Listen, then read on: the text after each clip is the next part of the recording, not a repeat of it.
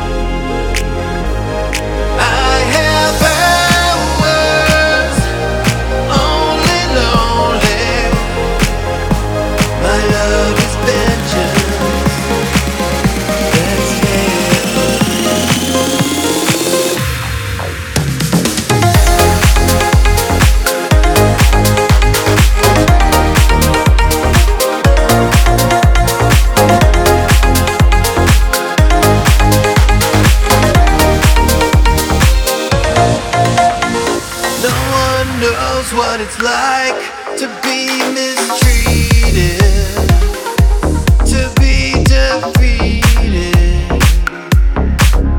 Behind blue eyes, no one knows how to say that they're sorry. And don't worry, I'm not.